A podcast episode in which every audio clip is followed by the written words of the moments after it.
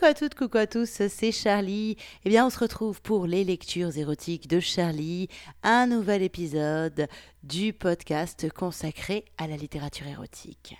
Alors, la semaine dernière, pour ceux qui suivent toutes les semaines, je vous avais un petit peu raconté ma life, que vous comprenez, j'allais à Paris pour participer à un concours, tout ça. Du coup, bah, j'ai participé à mon concours, ça s'est bien passé, j'aurai les résultats en septembre, hein, donc pour l'instant je ne peux pas vous en dire plus. Mais bref, pourquoi je continue à vous raconter ma life? Bah, Tout ça pour vous dire que, que que je n'ai absolument pas eu le temps de lire un nouvel ouvrage érotique. Donc on est parti pour une relecture érotique à nouveau. Mais j'ai lu ça il y a tellement longtemps, c'était il y a trois ans, donc c'est un petit peu comme une redécouverte. La semaine dernière, on avait Ayam Oker. C'était chaud, c'était bon, c'était Gaspard de la Noche. Eh bien, cette semaine, on continue avec le tome 2 des aventures de Ayam et c'est Ayam à Istanbul. C'est toujours écrit par l'ami Gaspard de la Noche, c'est toujours publié par les éditions Sexy by la Musardine. Les liens pour vous offrir les livres, évidemment, vous les trouvez sur mon site lec.charlie-liveshow.com. Oui, c'est là que vous allez retrouver tous les liens et tous les précédents podcasts.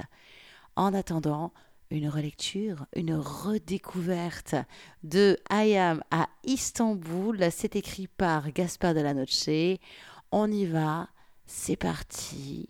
Nous sommes en plein milieu du chapitre 4 et on y va. Emin Bulent pria Ayam de s'approcher de sa douce voix mielleuse avec un ton de suave sollicitation qui ressemblait à s'y méprendre à celui du commandement. Admirez ma ville, cher Ayam, Istanbul, l'ancienne Constantinople, la défunte Byzance. Connaissez-vous une autre cité pouvant se targuer d'avoir porté trois noms? Et quels noms Tout en dispensant ces banalités, le Levantin avait posé ses mains au doigt dodu sur les hanches d'Ayam pour tourner la belle pharaone vers la baie vitrée. Était-ce pour qu'elle admire Sainte Sophie, Hagia Sophia, dont elle voyait les minarets monter la garde en encerclant la vaste coupole, comme des phallus dressés autour d'un ventre?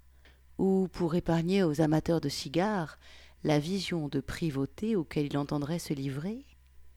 Un garde-corps en acier brossé courait le long de la vitre. Il épargnait du vertige celui ou celle qui s'avançait pour admirer le panorama et qui pouvait s'y appuyer. Était-ce l'odeur du tabac froid? Comme dans un rêve, Ayam anticipa l'ordre qui allait lui être donné. Elle se revoyait au Caire quand elle était adolescente, quand elle portait une longue jupe plissée, des petits talons vernis, des soquettes blanches, un corsage sage qui couvrait ses seins naissants et qu'elle était convoquée devant M. El Karoubi. Elle entendait le proviseur appeler madame Farah qui venait vers elle comme un fantôme sorti du ventre d'Aya Sophia. Un spectre en tailleur gris perle qui glissait entre les minarets. Il lui semblait entendre l'ordre tomber sèchement des lèvres épaisses et fardées de la secrétaire brune aux cheveux de jet. Main sur le bureau, Ayam. L'hélice du grand ventilateur fixé au plafond du bureau de M. El Karoubi brassait autrefois l'air poisseux du Caire qui pénétrait dans la pièce par la grande baie ouverte, dont les longs rideaux voletaient comme voletait sa jupe, pour découvrir par instants ses cuisses fluettes. Elle voyait à présent trembler les six minarets entourant Hagia Sophia dans l'atmosphère embrumée de l'hiver stambouliote. Madame Farah donnait ses ordres d'une voix douce, mielleuse, avec un ton de suave sollicitation qui ressemblait à s'y méprendre à celui du commandement. Recule tes pieds, Ayem. À un mètre du bureau. Ayem s'exécutait. Ses fines mains se crispaient jadis au bord du meuble, comme elles en serraient à présent le garde-corps en acier brossé. Ses pieds étaient placés de sorte qu'elle avait le dos horizontal, et ses petits seins frottaient la brassière en rude coton de la vallée du Nil jadis, et désormais la soie grège de son corsage. Madame Farah empoignait sa longue natte brune et la repliait sur sa tête. Puis les ongles, longs et durcis par le vernis, griffaient le crâne d'Ayem quand la cruelle secrétaire lui saisissait la crinière pour l'obliger à rester tête haute face à monsieur El Karoubi. Le regard du proviseur, au-delà de la collégienne, plongeait dans le grand miroir accroché face à lui. Ayam respirait alors à plein nez l'odeur du tabac froid dont le proviseur aimait à bourrer sa pipe, qui s'assemblait au parfum capiteux de madame Farah, une fragrance lourde, musquée. Un désir poignant, prémisse de plaisirs inouïs, s'associait à l'odeur du tabac pour Ayam. Cette évocation opérait avec d'autant plus de vigueur que les fumeurs disparaissent peu à peu des espaces occidentaux, d'ores et déjà publics et bien souvent privés. La rareté de la sensation expliquait sa puissance. Soukro Kemal jouait le thème de la Fenerbahce Symphonie, une œuvre composée par son maître Fazil Sey à l'occasion des cent ans du club de football. Une attention délicate pour les auditeurs. La mélodie était particulièrement bien choisie. Le thème, monotone, reprise à l'infini avec une accélération continue, subtile, apparentait le morceau à de la musique minimaliste, répétitive, comme celle de Philippe Glass. Rien ne pouvait mieux convenir à Ayam que les exercices réitérés. Les doigts du jeune virtuose couraient sur le clavier comme ils avaient couru la veille sur le corps de la pharaone, à l'acrogym club de la cour des petites écuries, sous le regard impassible et connaisseur de Chantal. Et comme la veille, Chantal observait Ayam, assise sur le rebord de la console, attentive, afin de ne rien omettre dans son rapport pour monsieur Max. N'est-elle pas parfaite, chers amis? Voyez comme cette chienne va au-devant des moindres désirs. Ne vous avais-je point dit qu'elle était la candidate idéale pour la réussite de nos projets? Émile Bulent contemplait Ayam, qui s'était spontanément placé comme autrefois dans le bureau d'El Karoubi, les mains crispées sur le garde-corps, le dos droit, horizontal, les pieds à un mètre. Sa robe de soie grège en corolle voltait autour de son corps voluptueux. Elle perçut qu'on la troussait lentement. Elle frissonna. Elle avait cette fois scrupuleusement suivi les consignes de M. Max en chaussant des escarpins vertigineux et en n'enfilant aucun autre dessous que des bas noirs à jarretière dont la lisière, très large, était de dentelle rouge. La posture inconfortable mettait merveilleusement en valeur les longues jambes de fan, les cuisses démesurément effilées et les fesses rondes, charnues, enserrant une raie profonde.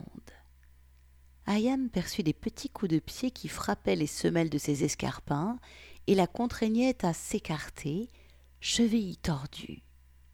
Au fur et à mesure, le sillon interfessier s'exposait, dévoilant une vulve totalement glabre, entr'ouverte, et d'où perlaient quelques gouttes de cyprine.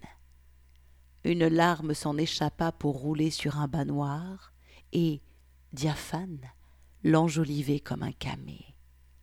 Ayam se sentait rempli d'excitation, comme d'une essence précieuse, l'extrême excitation qui la reprenait chaque fois que flottaient autour d'elle les souvenirs de son apprentissage au Caire. Ou plutôt, cette essence n'était pas en elle, elle était elle.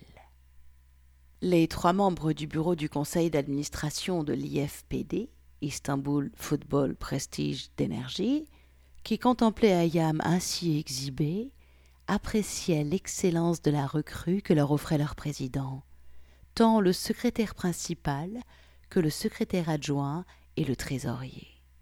Soukro Kemal jouait en sourdine la sonate pour piano numéro 11 en La majeur de Wolfgang Amadeus Mozart, classée K 331, sa préférée. Le premier mouvement est andante gracioso, c'est-à-dire comme en marchant, avec grâce. Chantal observait la situation.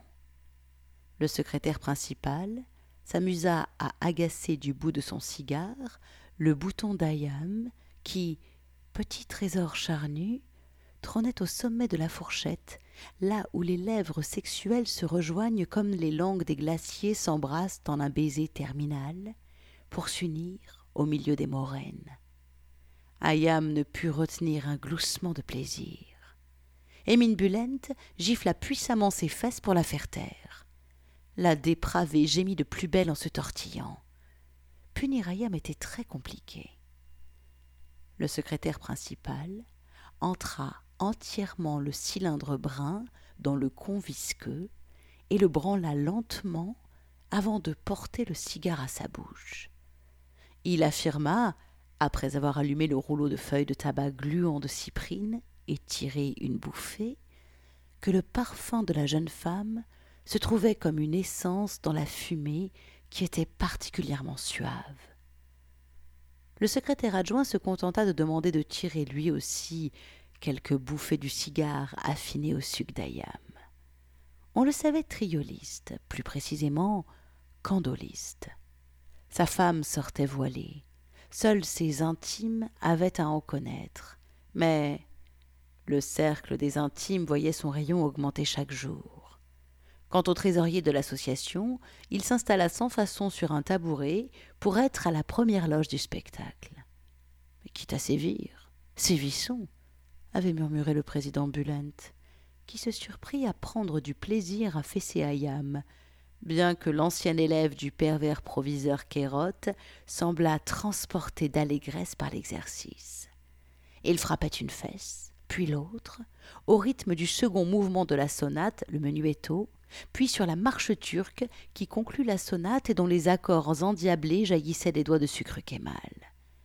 Ce dernier exécutait la version concoctée par son maître Fazil Sey, celle avec des accents jazzy, une variante autant admirable que provocatrice, à l'image de son auteur. Les rougeurs avançaient sur les rondeurs. La sublime porte imposait sa férule à l'Égypte, sans retenue, car les marques des cinq doigts des paluches d'Émine Bulent apparaissaient nettement sur les chairs d'albâtre délicats. Et le premier gendarme venu, y aurait détecté sans difficulté les empreintes de l'auteur du forfait. Mais y avait-il forfait? L'éternel dilemme, soulevé la veille par le détective belge dans l'Orient Express, menaçait-il de troubler la fête? Il n'en fut rien. Ce croquet mal adopta un style bebop, dont Mozart aurait sans doute approuvé l'audace. Le rythme s'accéléra encore les fesses d'Ayam devinrent cuisantes, et elle montra tout l'intérêt qu'elle portait à la situation en creusant plus encore ses reins, en ouvrant davantage ses cuisses, en couinant que c'était bon, la mouille dégoulinait sur les bas noirs. Sucre plaqua un dernier accord, et Mine Bulent une ultime claque. Il était temps de passer aux choses sérieuses. Le bodybuilder aux doigts de fée fut invité à lâcher son clavier, pour se préparer à saillir Ayam devant l'ensemble du bureau du conseil d'administration de l'Istanbul Football Prestige Energy, l'association pour le rayonnement du football stambouliote. Les quatre hommes se placèrent assis en rond devant le derrière d'Ayam, qui gardait la pose. Le secrétaire trempa à nouveau son cigare dans le con d'Ayam afin de raviver la fragrance qu'il appréciait profitant de l'abondante mouille qui coulait de la vulve de la lubrique pharaon emputanée. Le bout incandescent brillait au creux de sa paume, l'extrémité destinée à regagner ses lèvres pénétra la belle.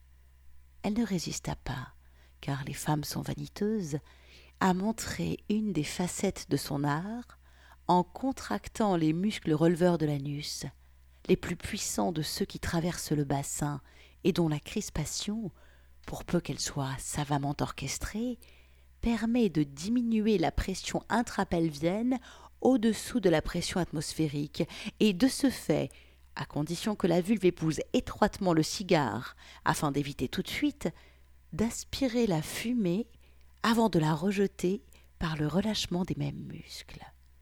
Le bureau applaudit à grands cris en admirant le phénomène notamment lorsque de jolies volutes bleutées s'échappèrent de la vulve d'Ayem, comme sur l'incendie on voit fuir la fumée quand les nuages courent sur la lune enflammée.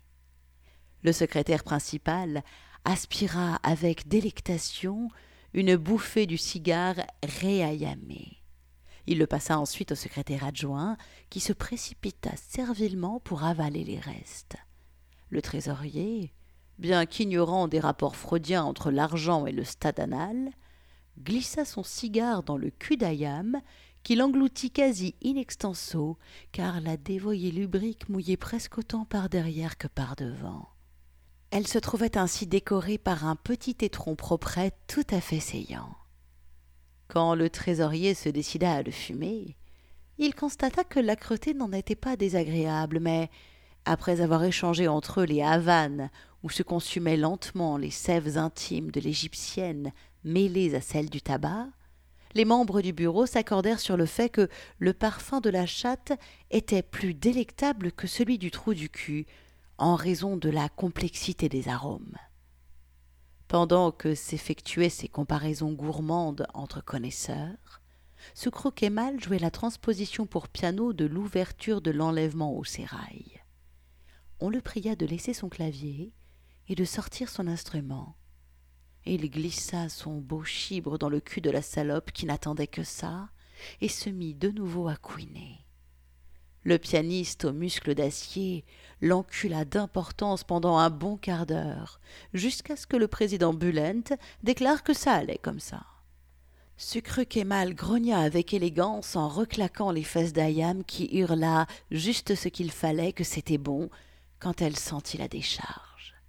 Chantal, que tout le monde avait oublié, se précipita pour enfouir son visage au fond de l'arrêt afin de se régaler de la liqueur sucrée salée dont elle raffole. Elle s'agenouilla devant l'objet de sa convoitise, et le contraste de son gros cul moulé dans la jupe trop serrée et trop courte, avec les courbes parfaites d'Ayam, ne manquait pas de charme. Chantal sut le souligner en griffant sauvagement les fesses de l'égyptienne de ses longs ongles vernis de mauve. La derviche tourneuse.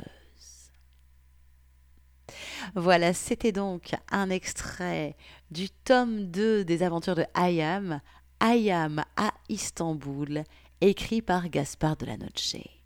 Donc vous voyez, c'est toujours aussi chaud, tout est bon pour soutenir le Football Club d'Istanbul.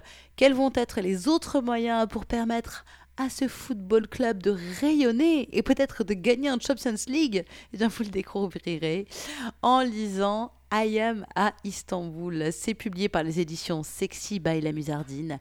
Vous avez tous les liens pour vous offrir le livre sur mon site lec.charlie-liveshow.com. Et oui, à chaque fois que je fais une lecture érotique, il y a un article qui présente la lecture et dans cet article, eh bien, il y a tous les liens. Mais oui, c'est merveilleux. Eh bien, cet épisode touche à sa fin, mes chers amis. Alors, vous pouvez reprendre une activité normale et moi je vous dis à très très vite. Ciao, ciao, ciao.